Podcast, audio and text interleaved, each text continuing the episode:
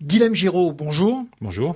C'est rare qu'un ancien agent de la DST publie un témoignage. Pourquoi avoir choisi de parler et d'alerter?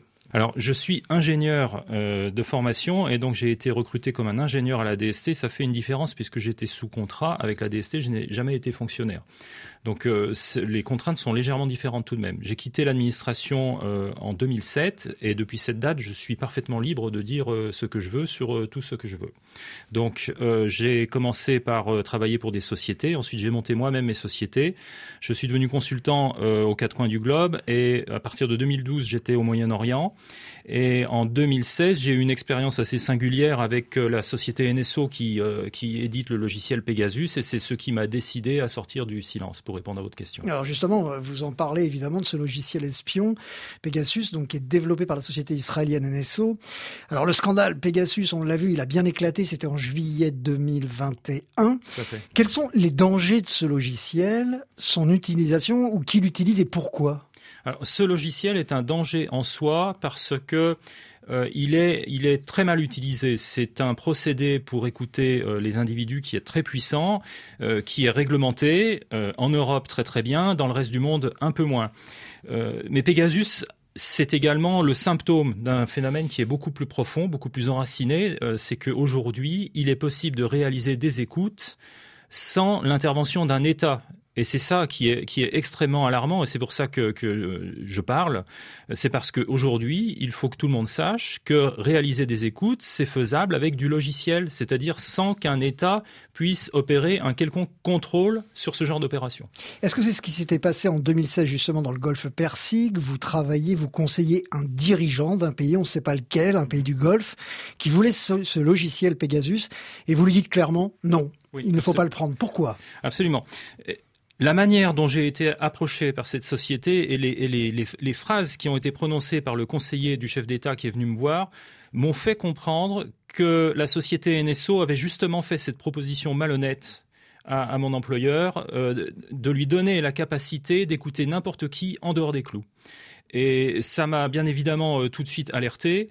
Euh, j'ai rendu un rapport circonstancié parce que, au-delà de ça, j'estime que ce genre de logiciel, quand il est utilisé dans un cadre qui n'est pas assez normalisé, est extrêmement dangereux. Et en fait, en quelque sorte, il, va exploser à la figure de celui qui l'utilise. Et c'est plus ou moins ce qui est arrivé avec un exemple concret, hein, c'est ce que vous dites, qu'il a joué un rôle, hein, ce logiciel Pegasus, dans l'assassinat du journaliste Jamal Khashoggi je parle de, Jamal euh, Khashoggi à, double titre, c'est parce que en plus je, l'ai rencontré. Oui, je l'ai rencontré et c'était complètement, euh, complètement, euh, comment dire, fortuit. je l'ai rencontré en 2014 parce que j'étais à, à, Bahreïn à ce moment-là et il y lançait une chaîne, une chaîne d'information qui se voulait ouverte, qui, était tellement ouverte d'ailleurs qu'il a fait que, que quelques heures d'antenne avant d'être fermé administrativement. je l'ai rencontré à titre personnel. Il m'a été présenté.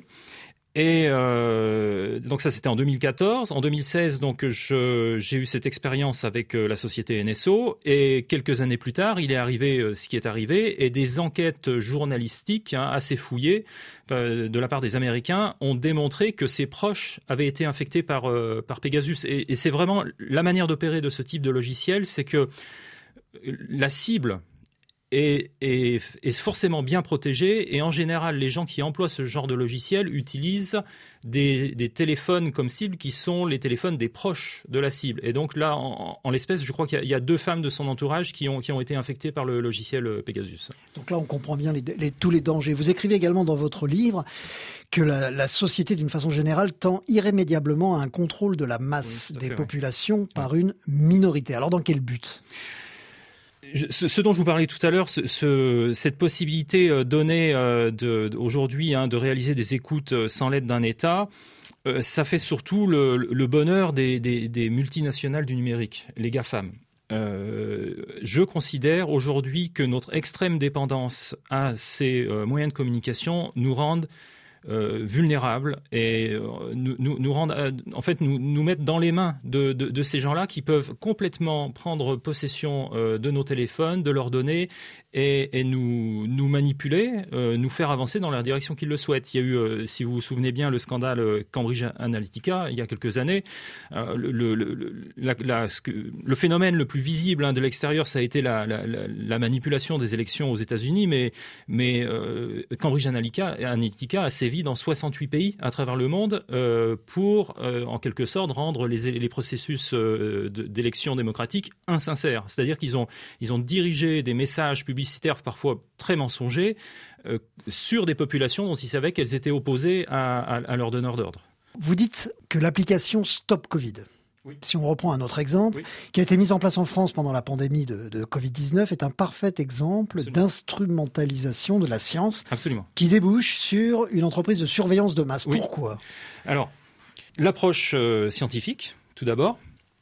Euh, Stop Covid proposait, en termes de fonctionnalité, de tracer d'identifier tous les téléphones portables dans un rayon de quelques mètres autour d'un téléphone portable. Ça, c'est la fonctionnalité. C'est-à-dire qu'on a proposé à toute la population de s'équiper en fait d'un mouchard sur son téléphone mmh. pour rapporter à un serveur central tous les téléphones qui, à un instant donné, étaient autour de ce téléphone.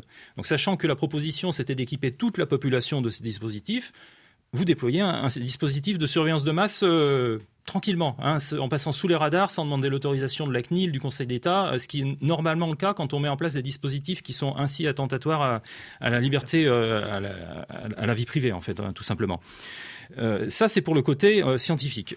Ensuite, sur, sur le côté, on va dire, sociétal, je note que le politique aujourd'hui est très tenté d'utiliser la technologie comme une euh, variable d'ajustement dans ses dispositifs parce que ça lui permet de montrer qu'il fait des choses, qu'il a des résultats, il a des chiffres, il a quelque chose, mais l'efficacité d'un dispositif comme celui qui était envisagé comme Stop Covid est, nulle, est totalement nulle. On, on, on, on, a, on arrive à rien avec un dispositif pareil en termes de, contrôle de l'épidémie. On est trop loin de l'épidémie elle-même. L'épidémie, c'est un microbe qui circule. Là, vous allez, vous, utilisez des téléphones, ça, on, est trop trop loin. Franchement, de, c'est pas là-dessus qu'il faut agir. Et, et que risquent les populations avec cette surveillance de masse? Les populations, euh, je, m'inscris dans ce terme, hein, je suis un citoyen euh, comme tout le monde, je suis alarmé par, euh, tout cela parce que on a besoin de se sentir en sécurité, hein, c'est le contrat social de Rousseau. On, on, on concède une partie de, nos libertés en échange de sécurité. Quand la sécurité implique une surveillance extrême de nos faits et gestes, on bascule dans l'insécurité. Euh, le risque est grand aujourd'hui que des populations euh, fassent, des parties de la population fassent sécession euh, du gouvernement, de l'État par rapport à ce genre d'atteinte à leur liberté. On, on, on, marche vraiment sur un, sur un fil qui est, qui est, qui est, très mince. Il faut, il faut pas, il faut pas s'écarter trop de, de, la ligne sur ces sujets-là. Alors surveillance de masse, hein, vous en êtes convaincu. Comment s'en sortir? J'ai une opinion personnelle qui, qui, qui, est, qui, est, un peu excessive, mais, mais je, je, je suis capable de l'argumenter. On est trop dépendant euh, des GAFAM. Euh, on est trop dépendant, c'est tout. Euh, on a confié nos vies privées à ces, objets que sont les réseaux sociaux et c'est extrêmement dangereux parce qu'ils nous mènent là où ils veulent nous mener. Au-delà de ça, euh, je, trouve que ça pose des, graves problèmes sociétaux, des problèmes de santé publique.